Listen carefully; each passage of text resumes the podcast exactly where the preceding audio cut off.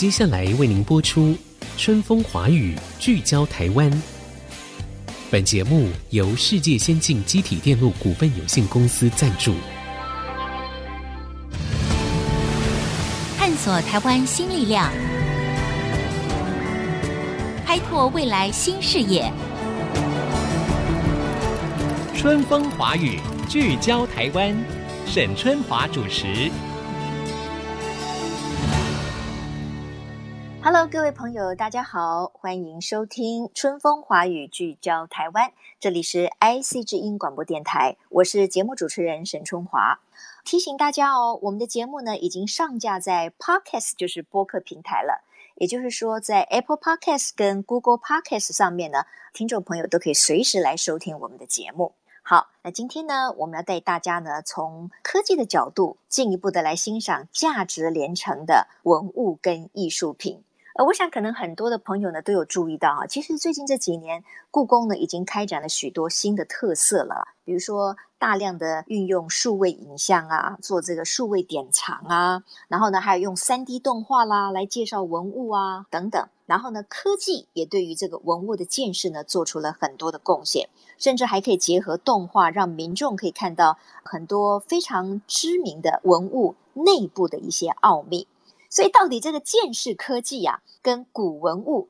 怎么样在全球闻名的故宫博物院来相遇，迸放出火花呢？今天呢，我们在线上就要来访问国立故宫博物院的副研究员，他也是现在呢正好有一个很特别的展览，叫“古物揭秘”的策展人啊。我们欢迎陈东和陈博士，陈博士你好，主持人沈姐你好。听众朋友，大家好。好，非常欢迎陈博士到我们的节目当中来哈。我想这个博士，因为我们国人大概至少都去过故宫了哈，就是看你去的次数频不频繁。那我们也看到故宫其实这几年也做了很多科技方面的转型。那首先，我是不是请陈东和博士来谈一谈？因为最近我知道故宫跟这个科学教育馆是不是有合作了一个展览，就叫做“古物揭秘”。哎，我们听到“揭秘”这两个字，我们就很心动啊，嗯、因为我们很喜欢探究这个秘密啊。一个可能是穿越了好几百年甚至上千年的古文物，我们要如何揭秘这件事情？我觉得大家都很感兴趣。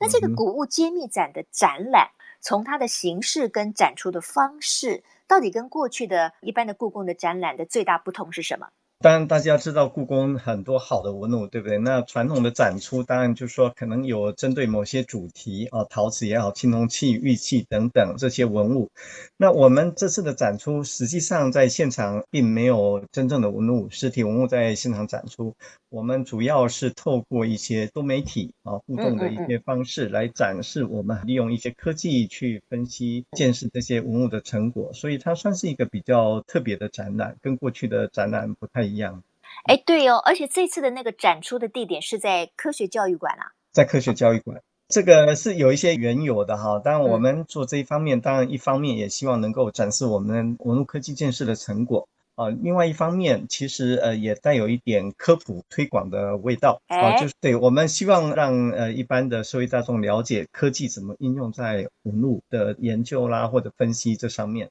它同时结合人文和科技，所以可以让观众有更新的对文物更多的认识。对我们的陈博士这样讲，我就懂了。因为我本来在好奇说，哎、嗯，这个故宫的文物啊，每一个都价值连城，它是不能够随便离开故宫，或者是离开故宫的典藏的地方的。那这一次的那个展出的地点呢，因为是在科学教育馆，所以呢，基本上我们是看不到这些文物的实体，对不对？嗯、对，我们反而是看到了可能是一些影片，或者是。会有有展出一些鉴识的仪器吗？仪器我们透过这种展示的方式啊，也是有一些墙面的输出啦，或者一些互动的方式，让大家了解那些仪器。OK，也就是说呢，过去的展览我们可能会看到实物，那这一次的话呢，就是可能是以影片啊，或者一些互动的多媒体为主哈。可是因应疫情啦，因为现在很多的展览就没有办法展出了嘛，又有人数的这个限制。陈博士有没有想到说，也许未来这整个展览我们就可以放在线上，就是用不同的方式，然后让更多的人，他其实也不需要出门嘛，这不就更符合我们数位典藏这样子的一个宗旨了吗？是，这个是有在规划的。我们希望在展览结束之后，那有一部分的内容，它如果可以的话，我们就是透过线上的方式，让更多人了解。那我知道这次的所谓的古物揭秘哈，来分享的就是说，怎么样透过科技可以让一般的民众更去了解古文物的构造跟结构。比如说，我们举个例子哈，像那个很有名的那个象牙球，也有人叫它叫同心球啦，它事实上是一个。应该是一个大的象牙嘛，哈，然后它就慢慢的去凿刻，然后里面有好几层，然后那个雕工也非常的精致跟优美。嗯那象牙球，如果说借重科技的这种仪器也好，或者是新的这个科学的话，怎么样可以帮助一般的观众更加的了解这个象牙球的结构呢？运用到的科技是什么？是呃，沈姐刚刚提到这个象牙球，它是一块象牙去慢慢雕出来，那很多层哈。嗯、既然是同一块雕出来，那很多层，我们一般如果到现场去看，其实只能看到外面的，最多是第二层、第三层，那更里面的其实是看不到的哈。看不到，现场完全不可能看到内部的结构。那我们现在的好处呢，就是说，譬如说我们这次利用的就是那个电脑断层扫描技术哦，X 光的电脑断层扫描技术。嗯哼。各位知道那个脑部的电脑断层扫描，哈，可以看出脑部的一些一层一层的结构。嗯嗯嗯，那我们用这样的技术，就可以把这些内部的结构扫描出来，然后看到它有多少层。嗯、甚至呢，我们使用这些影像处理的技术呢，一层一层把它拆开，嗯、啊，所以原来肉眼我们看不到的，那通过这样的技术，我们反而有机会去看到内部每一颗球。哦，所以这次展出，我们其实就把这样的结果呈现出来，观众到现场，诶，他可以看到说每一颗球，比如说我们这次展出是一个有十八层的象牙球，我们把每一层拆开，然后透过一个输出放在现场，所以观众到现场可以很开心的看到，诶，每一层的结构就是不一样的，这是过去看不到的。对。真的非常的特别哈！刚才这个博士提到电脑 断层扫描哈，通常我们都知道它是用来诊断我们人体的健康跟我们内部到底有没有发生什么样的状况嘛。哎，结果我们运用同样的电脑断层扫描呢，哎，我们也可以来诊断来看这个古文物哈。那刚才我们提到的这个象牙球就很特别了。我知道展出的这一个呢，原来就透过专家去了解，可能原来只有十七层，就是那个第十八层都没有发现。后来是透过了你们的仪器啦，或者是科学的方法，才搞清楚说，原来这颗象牙球它总共有十八层，对不对？是是。啊哈，但是因为它是没有办法真正被我们分解开来的嘛，它本来就是刻的在里面，对不对？对。那即使是用电脑断层扫描的话，每一层的三百六十度，整个的圆球一个立体上面的雕刻都可以被拍得非常清楚吗？可以的，因为它有一个三维的扫描的机制，然后再透过这种影像的处理方式，我们把每一颗拆解出来。那刚好我们的设备呢，解析度还可以，所以就可以看到上面的雕刻的一些痕迹。那因为这个计划，我们其实也跟荷兰呃国家博物馆，还有荷兰的数学与电脑中心有合作。那他们再去研究里面的这个雕刻的痕迹，透过这个痕迹去推测当时使用的这种工具，然后等于说透过这样一个合作计划，去把一个象牙球的工艺技术去解开，这样。那这个工艺技术哈，我也阅读过一个资料，嗯、好像它可能也是来自于欧洲啊，然后呢传到了这个东方之后，那当然东方的工艺大师们又更加的去研究它。所以呢，就是把一整块圆形的象牙，然后可以这样子一层一层的把它凿刻出来，是不是这样子？是的。当然，它源头可能跟神圣罗马帝国有关，然后后来就说在清代在广州这边发扬光大，然后甚至有些外国人他看到这个东西，就理所当然认为这个就是东方的中国的技术，其实它的源头起源在欧洲。嗯、哦，对，好特别哦。那现在有没有人还在做这样子的工艺？这个工艺有失传吗？现在是这样，象牙大家都知道，现在是保育呃，已经不能再去做这样的东西哈。但是在其实民国的时候，早期还有在做。哦，那现在有一些替代的东西啦，当然同样的技术去做出这样的东西是有的，所以是可以的。比如说我们用木头好了，木头可以吗？对，是是。所以有人可以用一整个圆形的木头雕刻出来，可能层层同心圆的这样的一个雕刻作品，可以的，对。哦，OK，好。那另外当然我们就想到了另外一个，就叫做转心瓶。这个转心瓶啊，我印象当中就是说，它外面当然就是一个瓶子，可是因为它下半部可能有一点镂空。所以你可以看到它里面还有一个瓶子，嗯、而这个瓶子是可以转的，嗯、对不对？嗯、所以我们就把它称之为转心瓶。那那这个我们刚刚开始看的时候也是叹为观止啊，认为说怎么可能呢？怎么可能这样子的 瓶子它有办法被烧制出来？那如果透过了科学的仪器跟现在的科学，怎么样去揭秘这个转心瓶的工艺？这个也是同样的道理哈，就是说看这个内部的结构，我们还是用断层扫描技术啊，因为它这些内部的结构我们没办法看到。故宫呢，很多件，那只有一件脱落，然后我们过去已脱落的这一件，它是自然松脱哈，它那个胶自然松脱，不是我们故意去把它拆解哈。是是。那可以看到它的一些结构，但是其实好多件它并不一定都是同样的结合方式，所以我们透过电脑断层扫描，可以很清楚看到它的，比如说外层跟内层的结合方式哈。那我们沈姐刚刚提到，就是说这个它可以转，但是透过外层的上半部去转动。带动内层，嗯、那这个结合就很奇巧了哈。怎么样去做结合？嗯、那过去有一些凹凸损接的方式，那我们做了一两件，有一其中有一件，它是透过一个管状物去把外瓶的上半部跟内瓶结合在一起，然后再用一些粘着剂把它结合在一起，然后中间用一些金属圈去加强它的结合力，类似这样。嗯、那这是过去完全看不到的。如果没有这样的技术，我们大概只能去推测，哦，永远都是推测，然后在现场看也没办法看到结构，所以科技在这方面确实可以带来一些贡献。哎，那我就觉得说这个真的有揭秘的效果了，因为我原来还在想说，嗯、难道它是一次就烧成这样？应该不可能啦，它基本上可能还是几个部分，只是它可能利用刚才博士所说的，不晓得是什么样的粘合，或者是可能是有一些金属的镶嵌。把这个部分结合在一起，可是我们看到的就是一个中间有另外一个同心的瓶子，然后这个瓶子还能够转动，对不对？对对。不管怎么样，也是非常聪明，而且也需要非常高超的工艺才可以。这个是乾隆皇帝的高级玩具。当时他有一个人在景德镇烧官窑的督陶官叫唐英，设计了这一系列的东西，然后刚好乾隆皇帝非常喜欢，所以在这个时期里面烧制很多。那它除了是机构本身也很特殊之外，其实它是当时珐琅彩瓷的一种，大部分很多是洋彩。哦，所以它其实结合很多这种珐琅彩瓷的烧制技术跟这种机构的技术，所以，呃，您刚刚提到就是说它好多部位烧制以后再结合在一起，其实这里面学问非常多。哦，那透过这样的一个科技的应用，其实刚好可以去了解它的结构。对，那如果是这样子的话，揭秘了它的结构之后，那现代就有办法复制了吗？如果我们知道它怎么做出来，以现在的技术，当然就有可能去复制。不过当然了，这个中间最大的不同就是年代的不同，产生的时间点不同。所以呢，我们要暂时先休息一下，广告之后回来呢，我们就要继续请教陈东和博士，就是说利用现在的科技，我们怎么样去为谷物啊，让一般的民众更加的了解。很多人其实很喜欢收藏古物，但是最大的一个担心就是说，我会不会是收藏到假的东西？所谓的假的，就是说可能那个年代是伪造的，并不是真的有几百年的历史，它可能不是来自于明代或者是清代等等的。那这个有没有办法透过现代的科技跟鉴识的仪器，百分之百的告诉我们它到底是属于哪一个年代的呢？好，广告回来之后，继续春风华语聚焦台湾。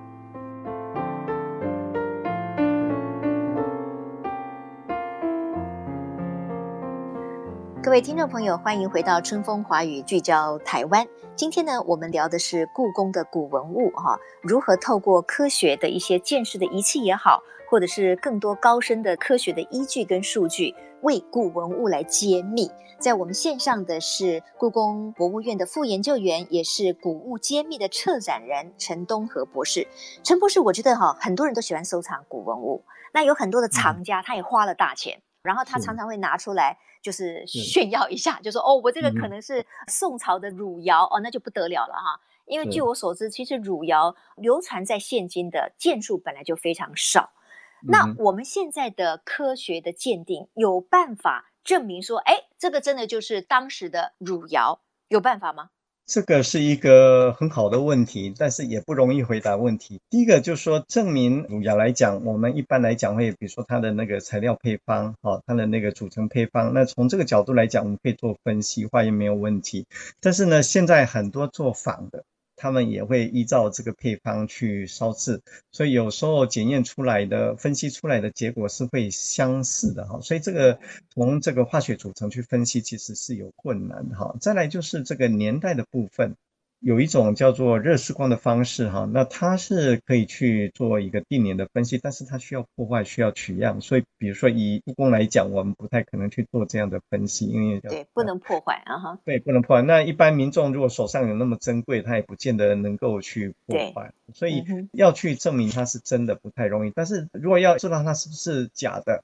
假设有找到一些破绽，哦，比如说有一些组成就是很不一样的，那就容易看出来。好，那我们只能说，通过科技的手段，我们可以提供一些讯息来增加判断。当然，有时候我们做文物的建设来讲，其实要综合很多的资讯哦。科技这一方面的资讯，有时候它是关键，但是很多时候它可能只是众多资讯的其中之一。哇哦，所以这听起来其实有一部分也是会令人担心，就是说。原来有些仿的人，他其实技巧也非常高明，他甚至在这个仪器分析上面，我们看得到的数据等等的，他可能跟真正的原来的那个真的是很相似的，是这个意思吗？是的，因为做这种复制的，当然有一类叫高仿哈，高仿他可能就是不需要做很多，他一辈子可能做一件两件，他就不用再工作了哈。那我也曾看过电视台访问这样的人，他们说他们在做高仿。这些，比如说故宫博物院啊，北京故宫博物院或哪里的这些地方，都有些科学家啦。但是他说，他们也有科学家，他们也有一群科学家在做这一方面，他们也知道配方，也知道这个定年的检测的一些学问在里面哈。所以等于说，呃，他们也知道怎么样去躲过科技的检测这方面哈。所以我们面临的挑战其实也蛮多的哈。怎么样透过很多的蛛丝马迹去判定到底这种真假的问题啊？所以。有时候是依个案而定，哈，倒不一定是可以或不可以。有时候要回到每一个案子去讨论，这样。对，那在拍卖会上呢？因为我们看到的近几年的拍卖会，其实也是发展的非常蓬勃。然后往往在拍卖会上会拍出天价。是。然后当然，我们如果看那个，不管是陶器啦，还是瓷器，还是一些艺术的作品，确实是非常的美。但是这些拍卖会，它怎么有办法知道说，确实就是他们所号称的那个年代？背后当然很多的专家去做一些判定哈，那未必都是依据所谓的科技的手段哈，因为很多的文物它有一些相类的参考品、标准品之类的哈，或者这个风格啦，或者工艺技术等等。那在没有科技鉴定的这种基础下，他们可能从这个传统的去判定。其实这个还是很多的博物馆在做的工作，因为科技它提供的是一个资讯啊，那不是百分之百。我们能够从，比如说，有时候年代没办法直接判定，但是我们从它的材料啦、它的组成啦、它的一些工艺技术里面，然后去让这些他们想要去做年代判定的人，他有一个参考。比如说那个工艺技术，它就是一个宋代的技术，我们未必直接测的年代，但是他知道这样的材料、这样的技术是属于宋代的，那他就可以判定这个是宋代。哦。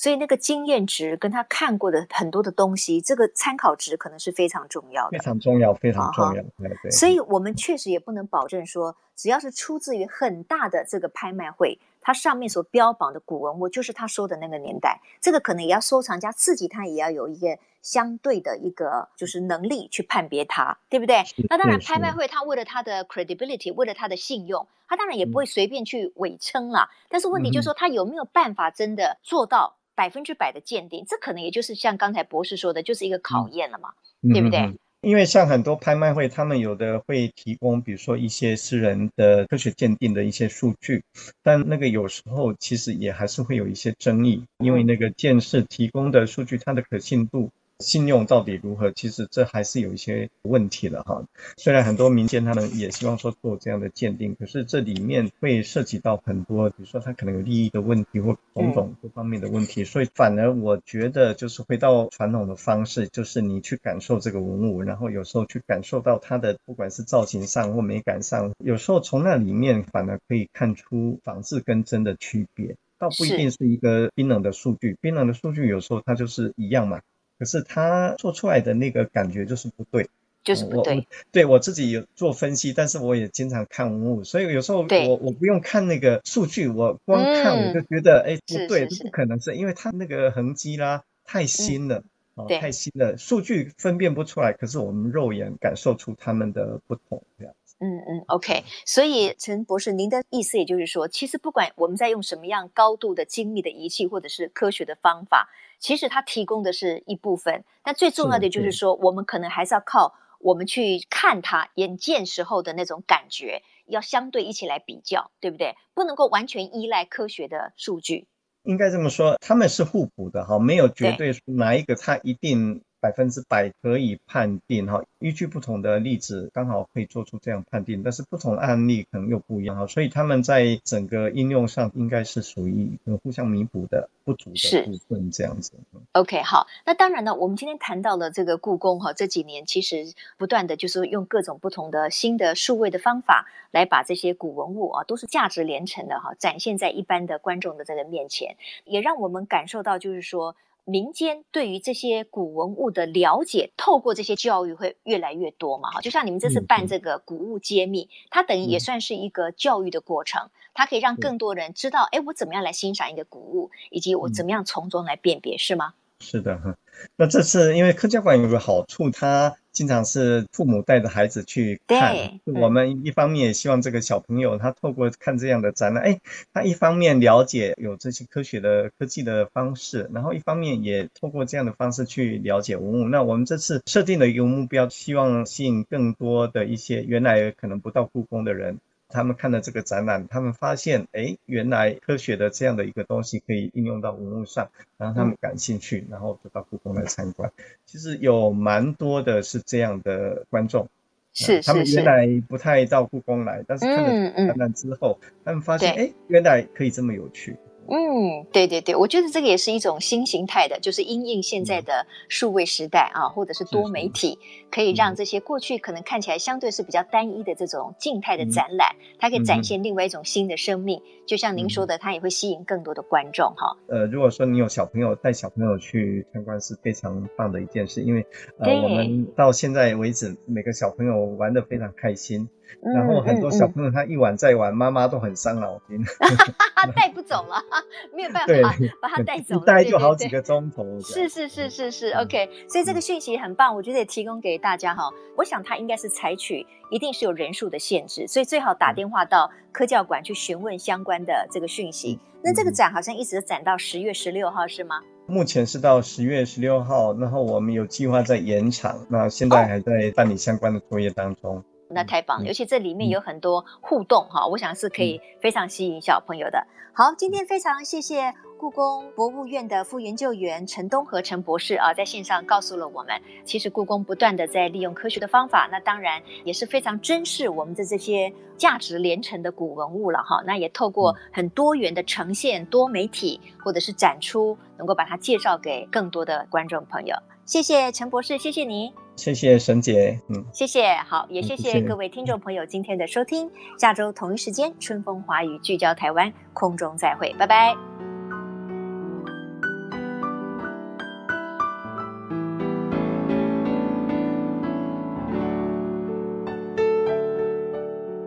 本节目由世界先进机体电路股份有限公司赞助，探索真相，开拓未来。世界先进公司与您一起聚焦台湾。